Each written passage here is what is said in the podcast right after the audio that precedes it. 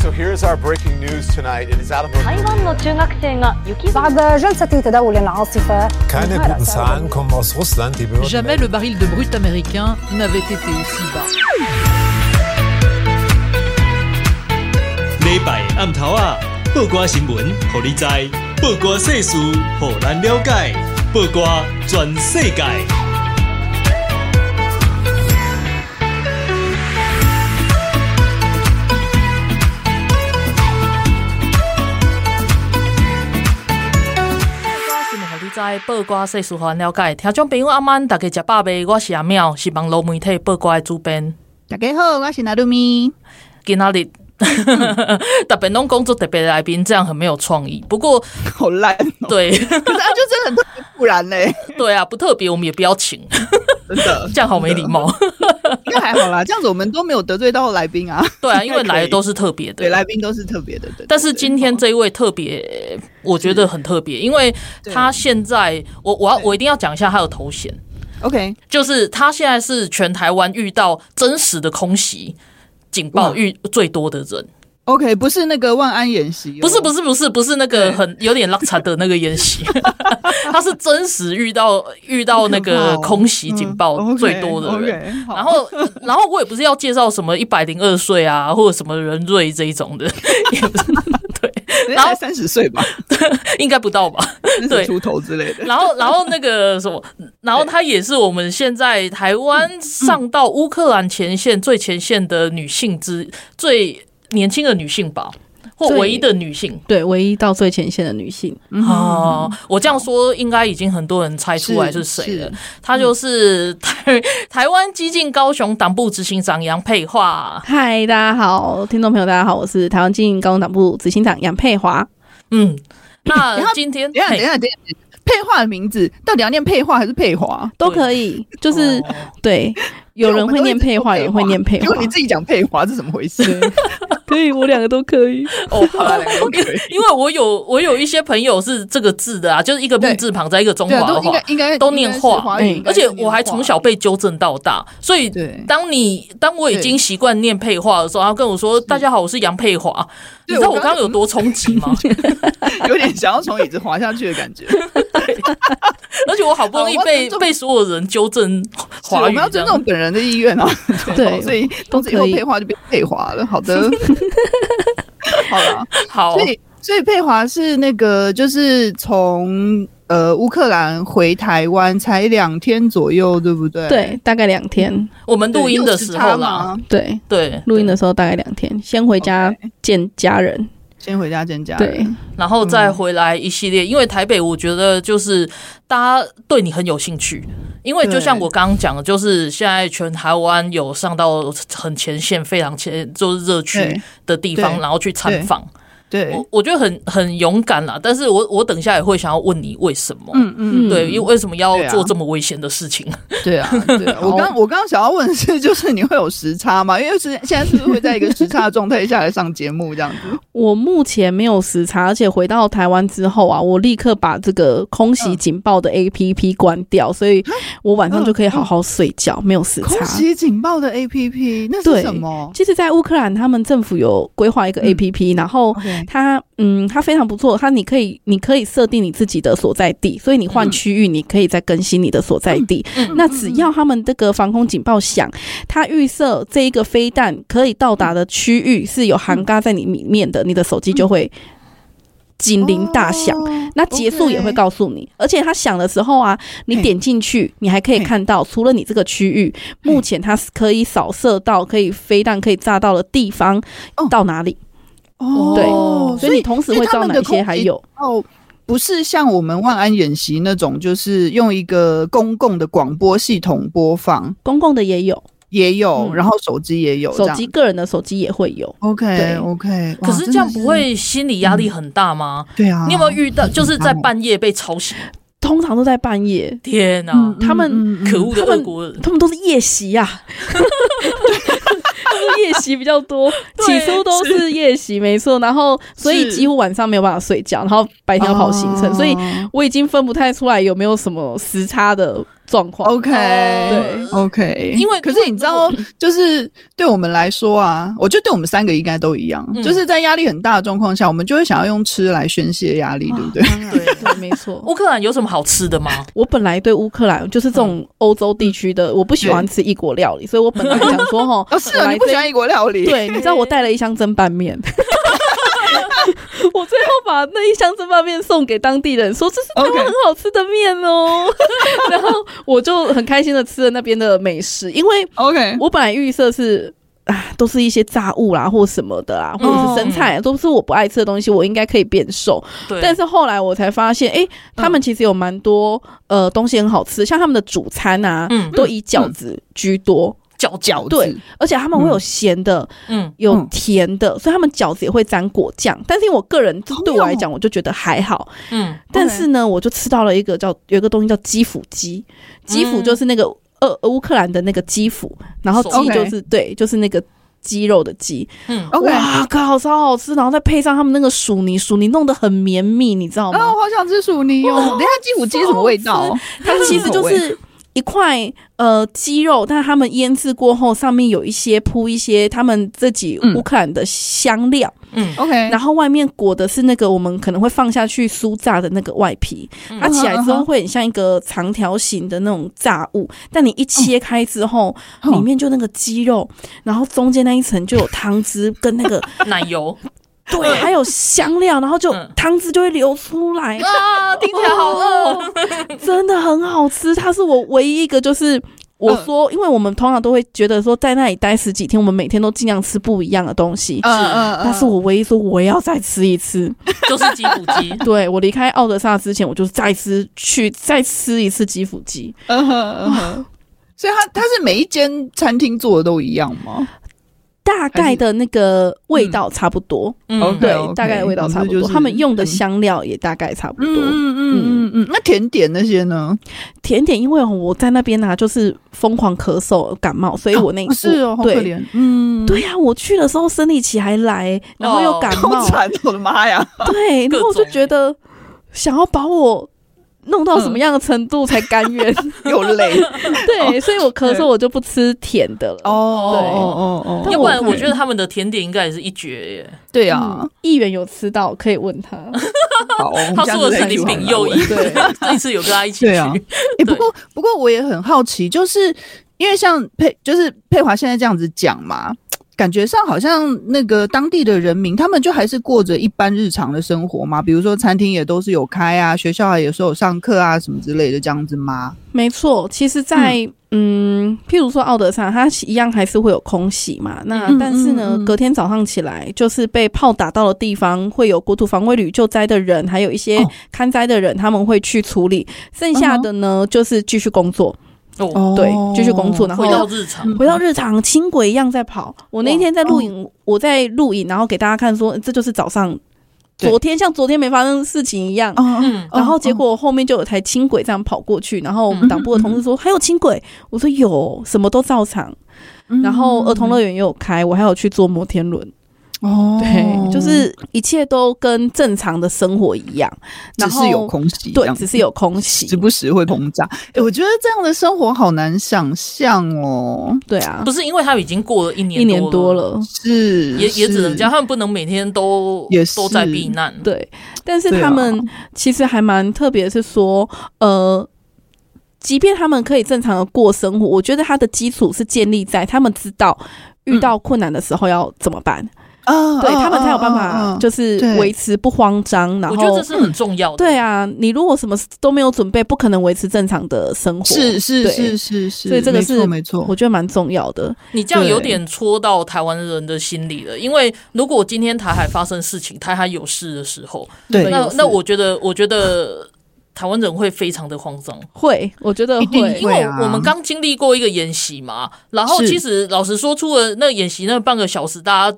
躲在屋内以外，我们好像没有做任何的相应的东西、欸。哎、嗯，对啊，而且躲在屋内，还只是躲在建筑物内，它其实并不是一个真的防空演习。你应该要守的原则。像、欸、你跟我们讲一下，你遇到的状况是什么样、嗯？好啊，就是其实我当时第一次遇到的时候，我也不知道该怎么办。总之，我就是跟着大家走。嗯、可是你知道，所有大卖场，我们在一个很空旷的大卖场，然后大卖场，呃，每个人都很有秩序的。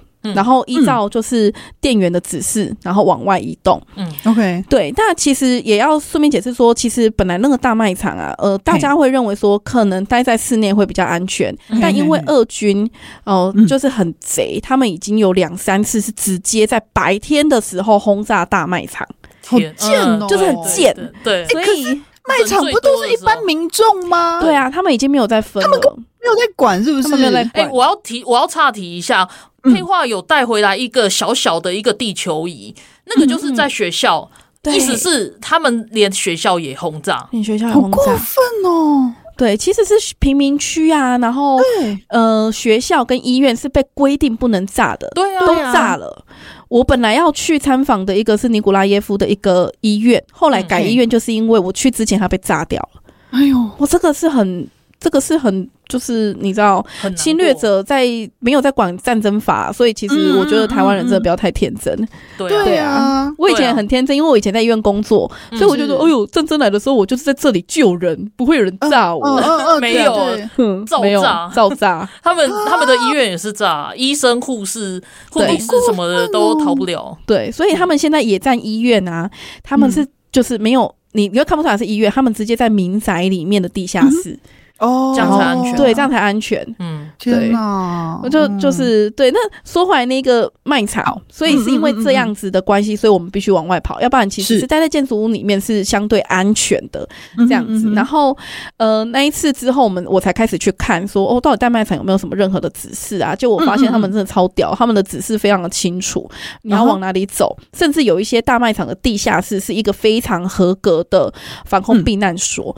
那他们所谓的合格。的防空避难所是必须要跟警察局跟消防局去做申请，申请之后会有人来看你有没有符合有一些相关的基本的设备，譬如说发电机，譬如说消防设备，足够的水或毛毯。毛毯是因为他们到冬天会很冷，这样子，那就完全符合民房的基本的概念嘛。因为你失温会先死，失血失温之类的，嗯，会先死掉这样子。那所以你要具备一些相关的。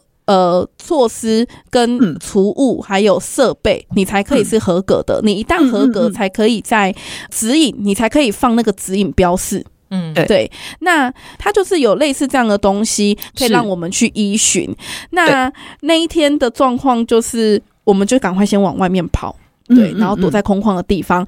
如果底下没有的话，它其实在你出口处会有个很大的标识，告诉你离开了这一扇出口，这扇门出口之后，最近最近的防空避难所在哪里？而且它的指示会非常的简单，就是你可能前面右转，然后 OK 就到了。对，用最简单的图对一个图样，对。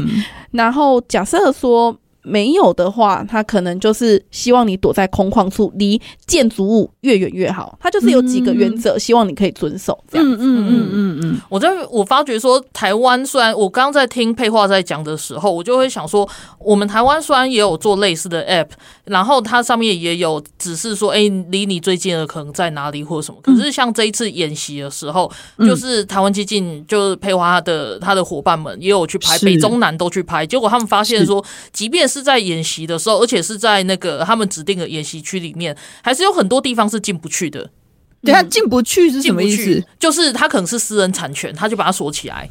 就是呃，那个在演习的时候。本来应该是要民众到那个地方去避难，可是那个避难呃那个避难处却没有办法进入，也就是没有办法好好的做到，就是呃怎么讲，就是让这个演习成真，就对。对 他们，他们有遇到，应该有遇到三种，有一种是有一种是有有就是完全进不去，然后可能按门铃什么的也也没有人回应，这样就卡在那边，就等于是民众就在路上挪挪蛇，不知道就是只能往 再往别的地方跑。还有另外一种，当然是有被接受。就是说，哎、欸，你们可以进来，但也有遇到这种，这种当然就是最正常、最好的状态嘛。是，然后还有一种是，就是会刁难的，就是哎、欸，你们要留下你们的电话啊，然后地址啊，或者什么时候可能会觉得他们很麻烦，或什么的。哦、像像这种其实都是很不合格的状况。对呀、啊嗯，对对。然后也有遇到就是那个，就是他们人就在量贩店里面，然后就是就就定位，也没有说哎、欸、你们要移去什么地方这样子。嗯嗯。因为我有看他们的总检讨嘛，然后我就觉得哇，这个真的不行哎、欸，我我觉得像。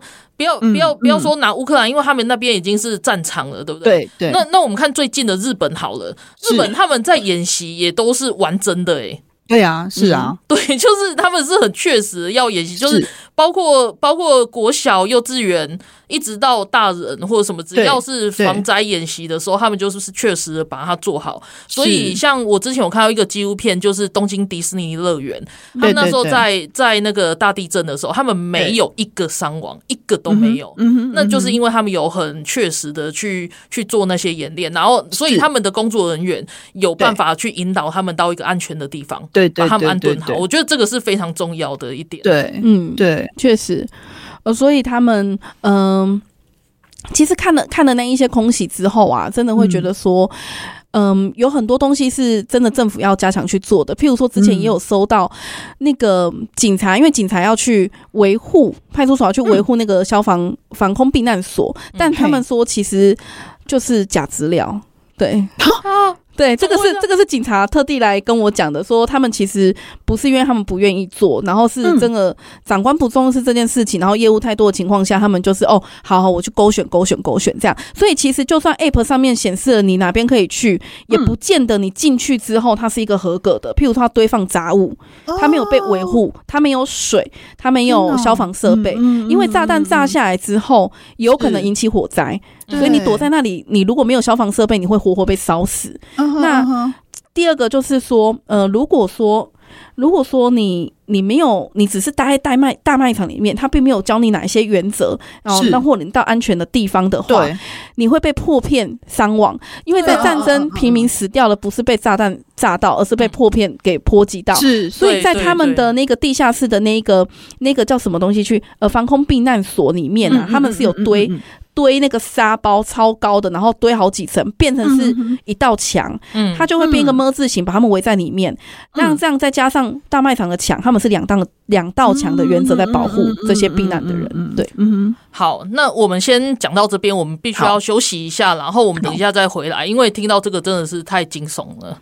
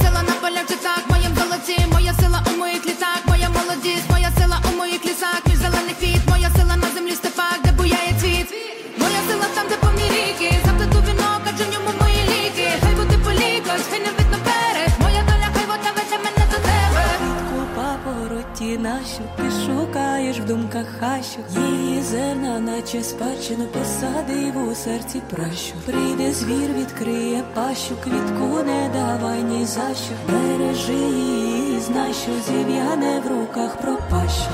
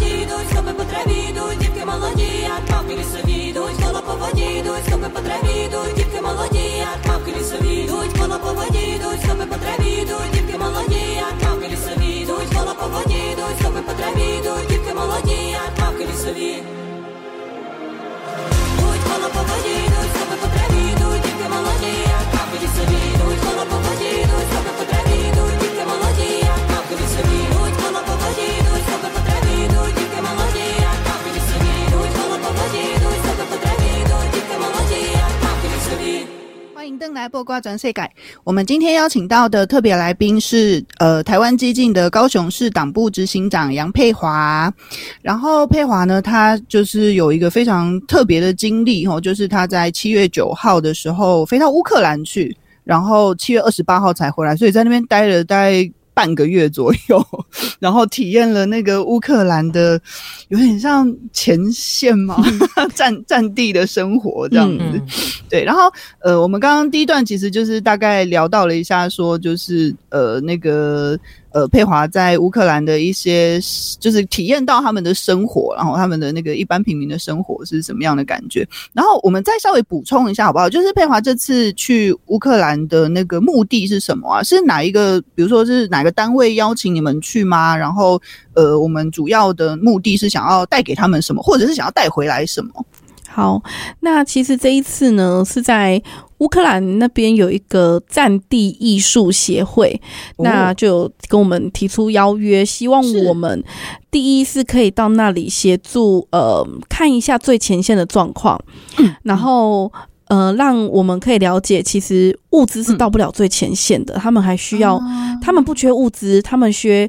呃，把物资往前送的资源，这样，所以也会希望我们用互惠的方式，譬如说，我们对那里的考察有没有兴趣？那当然，其实里面也有台湾人，所以他们也是很明确告诉我们说，希望我们可以来学一点经验带回去给台湾这样子。那所以，我们当然以台湾基金的立场，我们觉得积极备战、积极应战，所以去到乌克兰的经验对台湾来讲是非常的重要的。嗯嗯，所以我们就是呃。党主席大概只花二十四小时吧，哦，就决定 好，对，其实就紧急开了一个会议，然后后来我就收到消息说啊，会派我去这样子，然后我就非常非常的兴奋，因为对我来讲，就是我会认同要做这件事情的原因，是因为我先生是军人，我认为我我我当然是不希望他上上战场，但是我认为逃避不会让这件事情。可以被解决，所以我觉得如果我可以去做点什么，然后让台湾可以备战的更好，然后来止战的话，我等于就是啊，守住我老公了。对 对，无预警放闪什么意思？有被闪到的感觉。你看我这次，所以我们就决定要去。那去到乌诶乌克兰那边其实是蛮帮忙的，因为我们的有相关的。文件其实我们是不不不好入关的。哦，入海关系是非常困难的。那还有我们是拿到一些邀请卡或者是一些官方的的一些行程，嗯，是啊，也是那里的一些军事管理局的单位非常的帮忙，嗯、对，所以非常感谢他们。那其实我可以很明显的感受到他们对台湾非常友善，对、嗯、对，因为。刚刚那个配话其实有谈到，就是说乌克兰那边的官，不管是官方还是他们民间，其实是很了解台湾的状况，对不对？没错，他们不会把台湾跟泰国搞搞混。也对，没错，而且也没人问我说我们跟中国的关系是什么，哦、更不用问。对对，他们其实很了解，就是中国之于他们就是像俄罗斯这样子。没错，他们还在中国大使馆外面画了一个乌克兰跟台湾。合体的猫，对，是他们是乌克兰人画的哦。然后上面不是写 ROC，不是哦，是写台湾。OK，然后哇，中国人气死了。但是他们就是抗议很多次，然后都没有人，就没有人理他。后来就把我们 那两只握在一起的手吼，然后把它。破坏掉这样哦，无聊幼稚，哦、真的是哎、欸。Okay. 然后你们好像又再重新把它彩绘过。哦，那是另外一个，对，另外一个也有 有一个台湾意象的，然后有写什么呃安妮阿维啊或一些台湾意象的东西，然后就一只猫抱着台湾的地图，然后上面写台湾这样，OK，也去把它涂鸦掉哎、欸。那我们去我就把它换上新的，我写信赖台湾。赞哦！我就我我们其实是友善的，因为中国人可能不喜欢这个字，那我们就换其他字。我上面就可能画“信赖台湾”，下面就换“民主跟自由”这样，就是友善啊。我们也是他不喜欢，我们就换新的。对啊，我们这么和平，对不对？艺术哎，我们艺术交流。那我们也画了一。一幅在它的背面，就是台湾激进跟乌克兰的猫一起开车，然后那一台车是的车牌叫做自由 （Freedom） 这样子，然后我们一起开上这样，好赞哦，太可爱了，气死他们。对，真的，因为我们都是一起向往自由、向往民主的，对。对啊，对对，这两个国家这样子，对啊，好了，然后那个其实佩华今天带来一个非常非常有趣的东西，我很想要那个就是分享给各位听众。那先那那先请佩华先就是分享一下，因为刚这个这件事情跟另外一个另外一个空袭警报有关系，哦、就是一个非常可怕的经验。对，就是啊，我那个时候呃，经历了大卖场的经的空袭警报之后，我觉得呢，哼哼，我应该可以面对下一次了吧？结果没想到下一次发生在半夜，哇！然后而且我因为感冒，所以我吃了感冒药，我就是直接被吓醒的那种，因为它的空袭警报声音非常的大声。嗯嗯，然后所以他响的时候，因为睡觉手机放身边嘛，对。对对，真的把我吓死，然后我就躲去厕所，然后嗯，但是因为吃药，所以我就不小心在厕所睡着，这是非常危险的事情。对。呀，太危险了吧！我刚才就说你真的是命大哎，还活得回来，吉人自有天相这样。子。真的。不过其实基本上会去躲厕所是有道理的啦，对，因为厕所在两道墙远两道墙的后面，没错没错。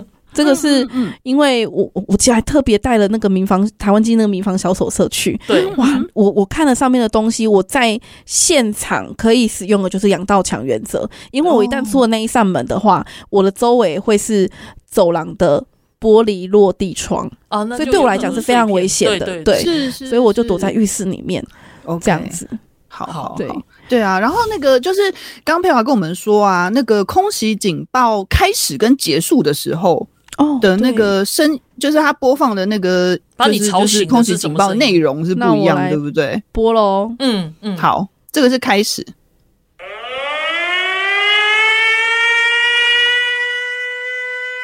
Attention, air raid alert.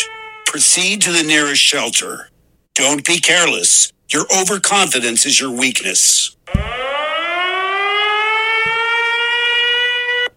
他就，ok，这是开始。对，Okay. 他他的意思，他他而且他是用英文讲，他就是说不要不要就是漫不经心的这样子，嗯、你的你的过头自信可能就是你的最大的弱点。对，不要过度自信，对对对，不要以为你自己就是好像都很安全了，要赶快移动到最近的避难所。对，嗯嗯嗯嗯，啊，就是那个嗯，快把我给吓死了。但是的时候，我就想说，嗯嗯，而且一醒来，然后就有一个男生的声音，对，然后。饭店就只有我一个人呐，哦哦，然后所以我就整个很崩溃，然后我手我只能带着手机，然后带着我的那个旁边还有一瓶水，我怕就是怎么了，我没有水喝，所以我就直接把它躲去里面。那到了第二天的时候，诶，其实我觉得蛮不错的是，因为呃那个黑海条约的事情，嗯，黑海谷物条约，对，嗯，所以你知道政府其实有给民众讯息说。嗯，今晚就是我们因为经历了什么事情啊，再加上黑海谷物条约之前，他们先去炸了克里米亚的桥，所以他们研判俄军会轰炸奥德萨。对，所以他们其实有先说晚上可能会有空袭哦。嗯，这样子，果不其然，我那一天就不敢吃药了，隔天就不敢吃药，我就就就就就那个。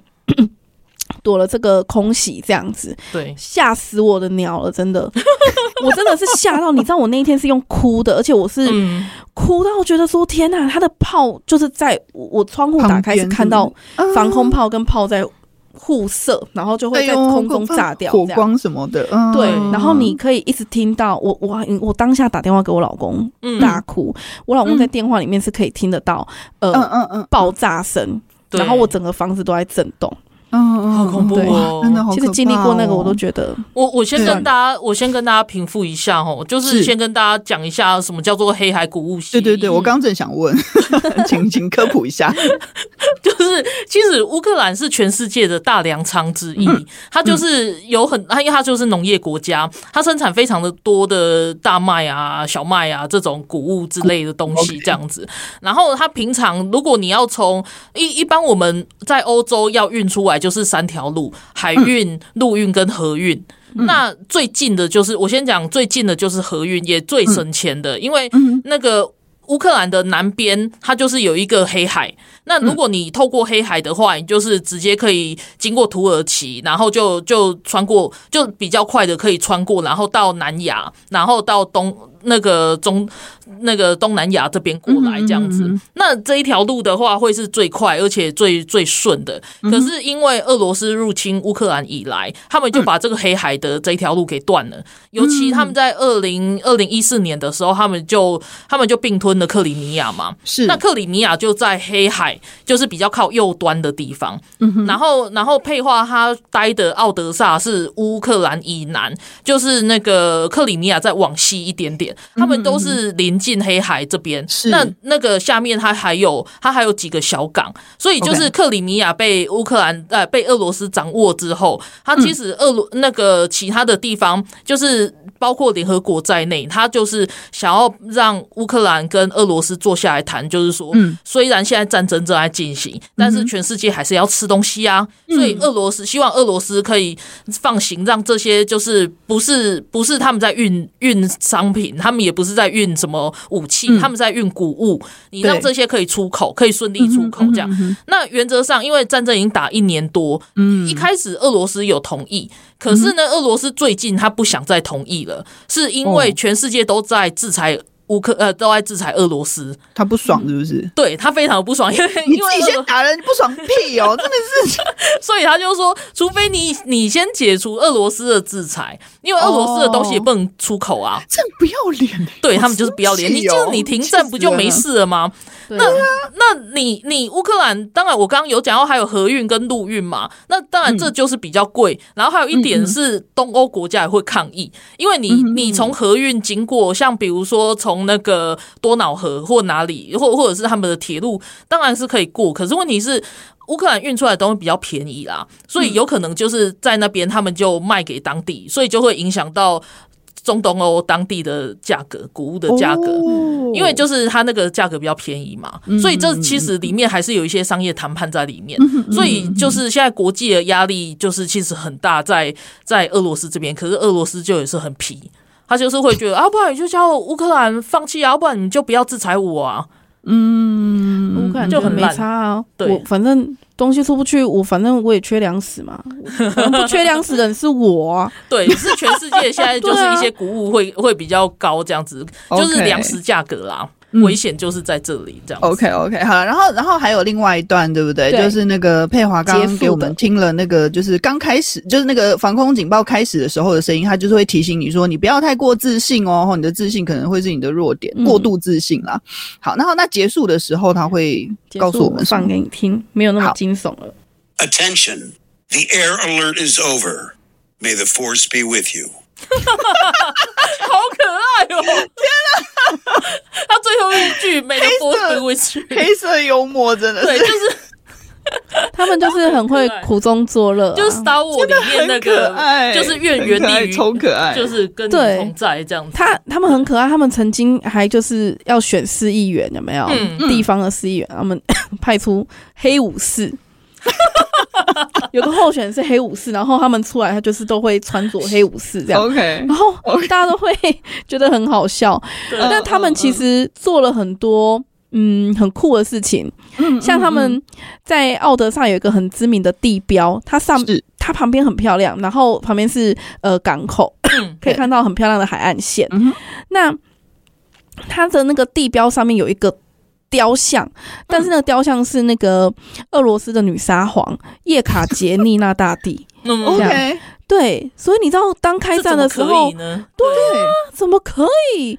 然后你知道居民他们就非常的生气，他们在开战的时候去拿那个黑色的布啊，直接把他头盖住。哇，OK，对，然后盖住之后就叫那个他们还就是请愿哦，要求市政府就奥德萨市的市政府处理掉这个雕像。后来他们怎么处理？他们后来真的把它砍掉，而且他们还有一个砍头仪式。哇塞，爽吧！我开心哦，我好想这样子对蒋中正。蒋中正就是要这样处理啊！对啊，直接砍啊！转型正义，转型正义啊！台湾杀多少人啊？没错，你知道那个被处理掉之后，大家在在表决说我们上面要放什么？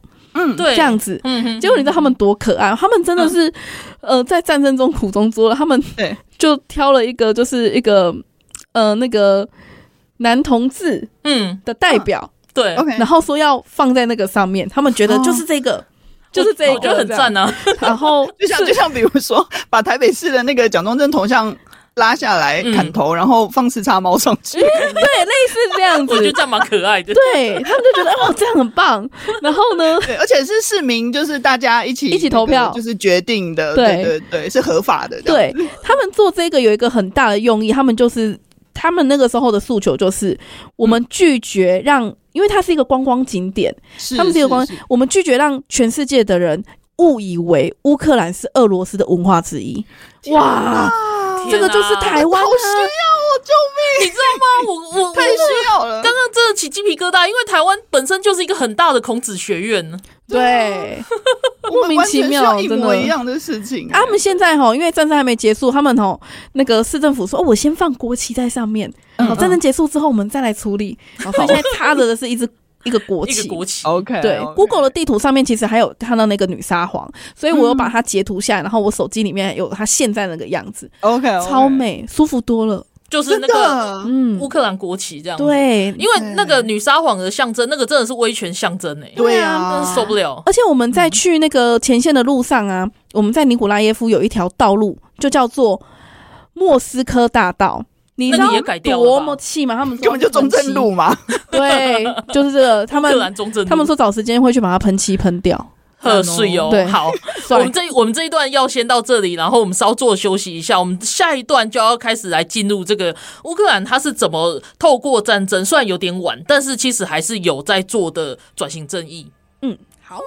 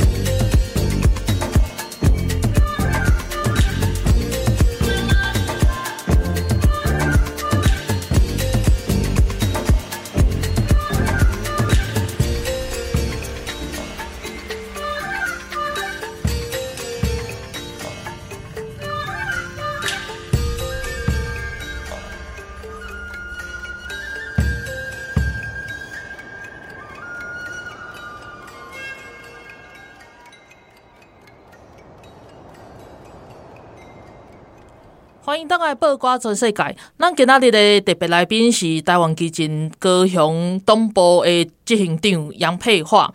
啊，伊最近对乌克兰当爱，啊，伊。底下看到伫前线诶战区，伊看到足侪所见所闻啊，伊嘛有亲身去拄着防空警报足侪诶诶经验，是即卖当讲是全台湾拄着真正诶防空警报上这边诶人，所以 咱伫头前两段嘛有讲到伊这足恐怖诶经验啊，但是这其实对咱台湾人来讲是足重要诶、嗯、啊。最后伫顶一段诶最后，咱有去讲到讲乌克兰因即马因为咧战争嘛，去互去互 Russia 侵略安尼，嗯嗯啊，所以就是伫即段内底，咱要讲因如何如何如何安怎透过即个震惊啊，然后来进行这个转型正义诶部分，这样子，你会当答案分享几个你底下有看到诶情形。好啊，其实啊，阮去到乌克兰诶时阵，因内底人有甲阮分享一件代志，我感觉就哇。听来就送哎，老公就送哎。因公吼，就是他们其实是讲说，呃，有有讲到说，哎、欸，台湾的一些状况，那我们跟中国的一些状况，我们就说我们有一些很自爱难行的事情，是因为我们根本就没有办法处理掉跟中国对接的人，我们没有一个很明确，因为我们没有把它列为敌国，所以跟他对接的人都会就说协力者，对啊，我怎么了吗？嗯哼，对啊，我们要跟他们。交流啊，这些等等的，就跟他一家亲啊，对，两岸一家亲啊，这种的。所以呢，我就听到这个故事，他们告诉我说，当俄罗斯第一颗飞弹打到乌克兰领土上的时候，全国的乌克兰全国瞬间在四个小时之内哦，嗯，抓了超过上千名的亲俄人士，里面就是包含公务人员、官府呃政府官员，还有。民意代表就是政治人物这一些的，哦、通通改列起来，该处理起来。乌、哦、克兰政府做的没错，因为他们其实已经掌握他们有一些亲恶行为。那、啊、我有问他们说有没有很具体的，譬如说他们做了哪些事情？对对对对对，然后符合哪一条法规来进行？他说没有，因为第一颗飞弹打下来，现在是战争，只要你的行为亲恶，会影响到乌克兰的国家安全，我就是抓你。哦，等下，你看我现在送 的代志，我哪会记得他怎样？这是破。你们是不是现在脑袋浮浮现浮现了一串名单？超破名单，真的，国民党要直接抄掉的。这这个已经不是一串名单，国民党要直接抄掉。对，那柯文哲要直接处理掉。我补充一下，为什么这点很重要？因为在战争的时候，谁要逃去哪里，然后你的主要首长会躲在什么地方，这些都是很重要的情报。如果没有做这样子的清理的话，这些情报很可能会漏到敌军，也就是俄军上面去。对对，你知道有一个国会议员，呃，我忘了他的名字。乌克兰有一个国会议员，他其实已经跟俄罗斯谈好了。只要他们攻进基辅，然后拿下来之后，他可以代代他当代理总理。结果你知道吗？他开战，他发现哦，这三天可能处理不掉。他想要逃的时候逃不掉了，被被乌克兰也抓起来了。当然要抓，你知道吗？他最后变战俘，用他去跟俄罗斯换亚速营啊，很对对对对，哇！你看那一个人，贼心该败。所以啊，你这样可以想象有没有？到时候我们还要拿柯文哲去跟中国换一些人回来，重要、真正重要的人，然后我们要的柯文哲可以，可以柯文哲可以给他。对，我现在突然觉得他好有价值，怎么办？你这样不行，这样会影响我对他的观感。不，不同的价值，不同的价值。所以这这个是，就是我们把他抓起来之后要好好的对待的意思。对，对，其实 其实这件事情非常的重要，因为乌克兰在开战之后，很快的把整个局势稳定下来，这个是关键，嗯，因为你少了很多呃间谍。对啊，对对，对，这一点很重要，哎，超级重要。我我我听到这个啊，我想到的是，其实我我不知道是不是文化的关系，因为毕竟台湾的文化跟就是亚洲文化啦，嗯，跟那个欧洲或是那个就是欧美文化还是有很大的不同。会不会就是因为我我一直觉得，就是台湾的这种亚洲文化，也不一定是亚洲，可能就是台湾受到中国影响太深了，嗯，就是那种华华华儒的文化，对，就会觉得很多人都很相愿。对啊，然后比如说像这种，就是真正遇到事情的时候，我们说好，我们要来那个，就是呃，很拿出魄力，然后把一些事情解决掉。我觉得这时候一定就会有人跑出来说啊，人权呢？还是人权呢？民主呢？什么的？过去都是一家人啊，出一些名单怎么办？那我来跟大家分享一下。我跟你说，奥德萨呢，它其实是有很多俄罗斯籍的人在里面，所以要讲同文同种。他们那边其实是 miss 比较多俄罗斯人在那边的，哦，可是普丁并没有放过奥德赛，照打照炸。对啊，我管我管你打到的到底是俄罗斯人还是还是乌克兰人，没有他就照打。所以当。这种事情发生的时候，我觉得没有办法再去想说哦，我们我们是不是要怎么样？我们要不要怎么样？没有在想，你就死了。对呀、啊，哎、欸，那像你带过去的这些经验的时候，乌克兰有什么反馈吗？他有什么会说？哎、欸，你回去一定要跟台湾人讲。有有有，你知道吗？其实啊，我们在那个。参访的过程中，他们其实是很热情，会提出说：“诶、欸，你们要不要看医院？嗯，医院可能会有你们需要的、嗯、的的的经历。好，那我们就去看医院。然后你你要不要看警察局？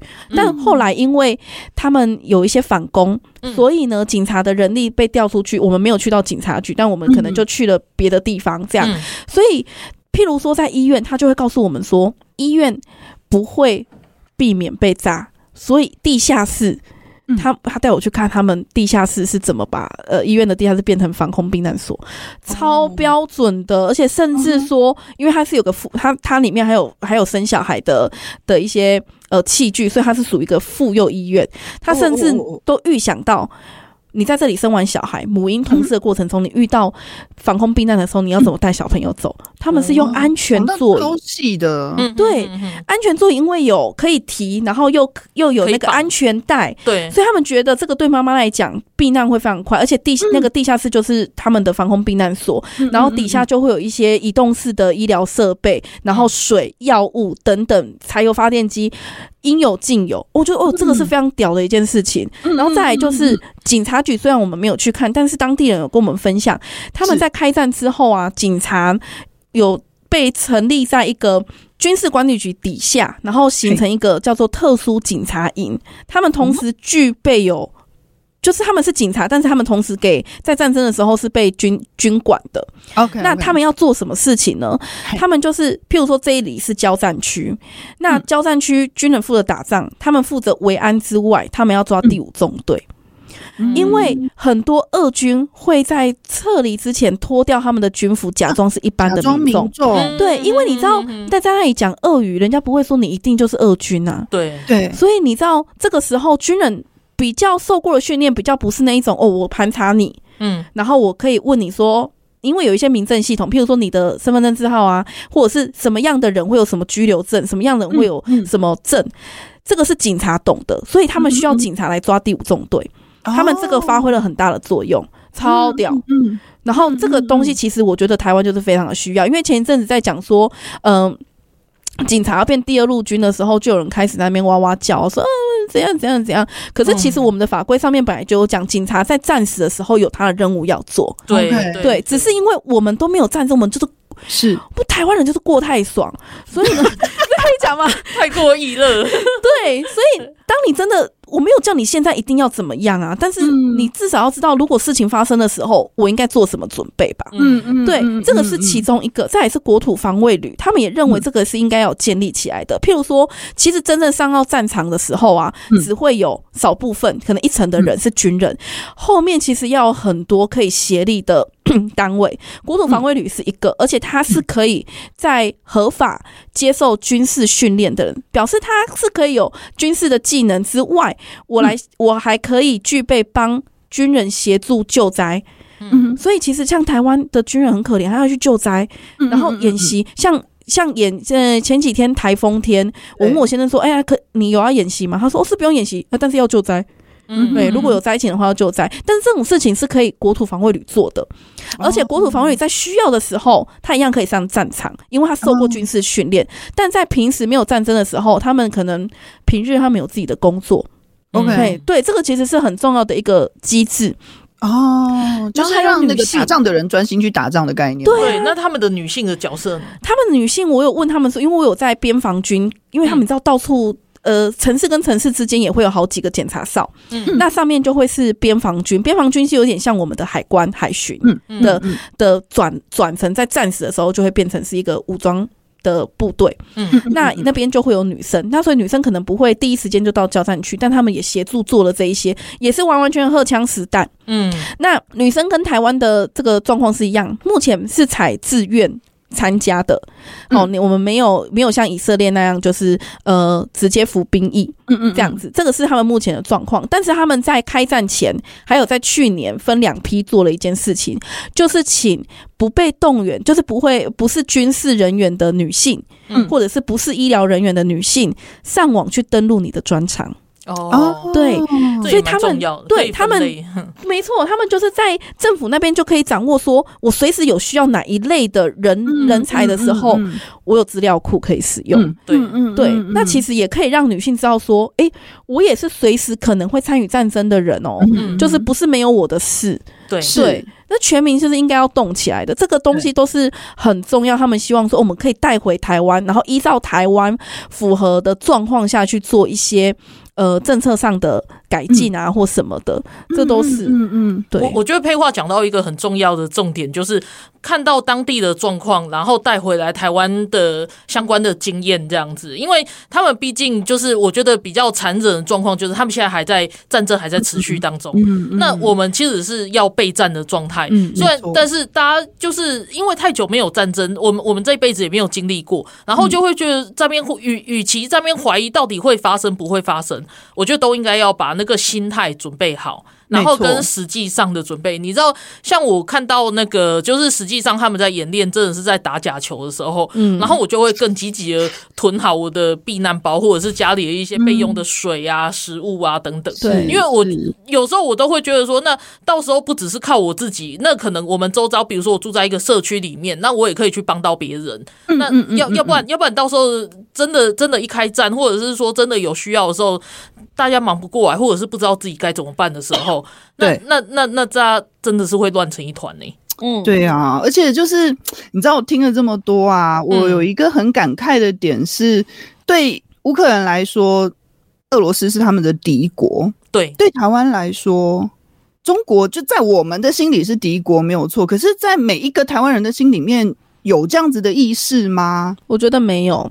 我其实，在出发的时候啊，嗯、应该说，我回来整理一些资料的时候，我说：“哎呦，台湾可以做什么？做什么？做什么？”哦，这些经验可以用的时候啊，我先生就冷冷的跟我说：“这一些要要成立之前的原则是，台湾先要把中国列为敌国，对、啊，剩下的事情你才有办法做。嗯”是啊，对的，要不然。好，假设某一个人真的也我们定了哪一些规则，但是呢，某一个人也踩到线了，嗯啊，但对象是中国的时候，你没有把他定为敌国，你怎么说他是叛国呢？嗯嗯嗯，对，像很多军人 被那个间谍案，这个最后是用贪污、欸，哎，对啊，有多瞎啊？对啊，就是在法令上，对。就是在法令上永远永远就是会来不及，或者是说他们在执政党在立法的时候，他又要面对一个就是凡事皆反，嗯，然后或者是他对，然后或对真的很累，然后或者是说他们自己也会因为就是过于保守，这整个社会不希望你太太去有争论，太去掀起争执，我不知道，就是。我也不想帮他们解释太多，但是就是各种状况，然后以至于说我们的修法真的很慢。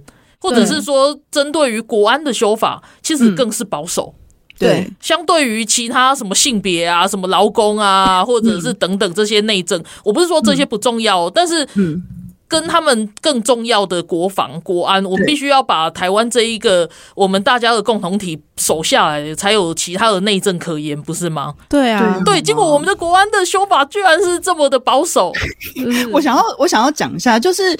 因为执政党有执政党的立场，他们也许就是可能不能太太太做太过头之类的嘛，对不对？嗯、其实这件事情就反过来想，在野党有多重要？对啊、就是我们现在台湾需要的在野党是一个正常的在野党，而不是在那边就是一天到晚扯后腿，然后把台湾往中国推的那种在野党。我们需要的是一个，比如说执政党他没有办法。比如说，他因为站在他的立场，他没有办法很很很严格做这件事情，那我们就需要有一个正常的在野党、反对党去推执政党做这些事情啊。是啊，我们要给他力量，让他去做。这个我一定要分享一下，我真的是吓到，因为中国国民党他的名声是臭到乌克兰去了。真的，说？我们在过其中一个边防军的时候啊，嗯、我们就在那里聊天，然后我们就说我们从台湾来的，叭叭叭叭叭，然后他就说，我们就嗯、呃，有人就问他说，你知道台湾吗？他说、啊、知道，然后我们就说我们来自两个政党啊，他的政党叫什么？嗯、因为因为有人把那个民进党的臂章拿去换嘛，这样，嗯、所以呢，就大家在那边解释说我们是哪两个政党。嗯、那我们当时的解释就是说，我们是台湾唯二对中国不亲。不亲的呃不亲中的政党，嗯，然后结果他们竟然有提到了 KMT，对，而且我们问他说，那你知道 KMT 什么？嗯。嗯，他厉害的，他说就是跟中国嗯。打架打输逃到台湾的政党，好直白啊，对，没错，然后我们就说完全正确，对，但是你知道像这种东西在外国人眼里就是会很多问号，为什么它可以存在？嗯，对啊，确实啊，他为什么可以存在？是这样，对，对啊，它为什么可以存在？所以，因为我们的时间也到了，好累哦。对，我我 我太生气了，这三个小时都不够我讲。各位，我们真的是不要，就是在尤其在投票的时候，我我们就是不要再让外国人问为什么。为什么是这样？嗯、对，问，为什么都快哭出来？对，其实我也想问为什么，所以我们要更努力拉票，这样子。对，我们还跟那个外国人说，我们明年拿、啊、总统大选，嗯，对。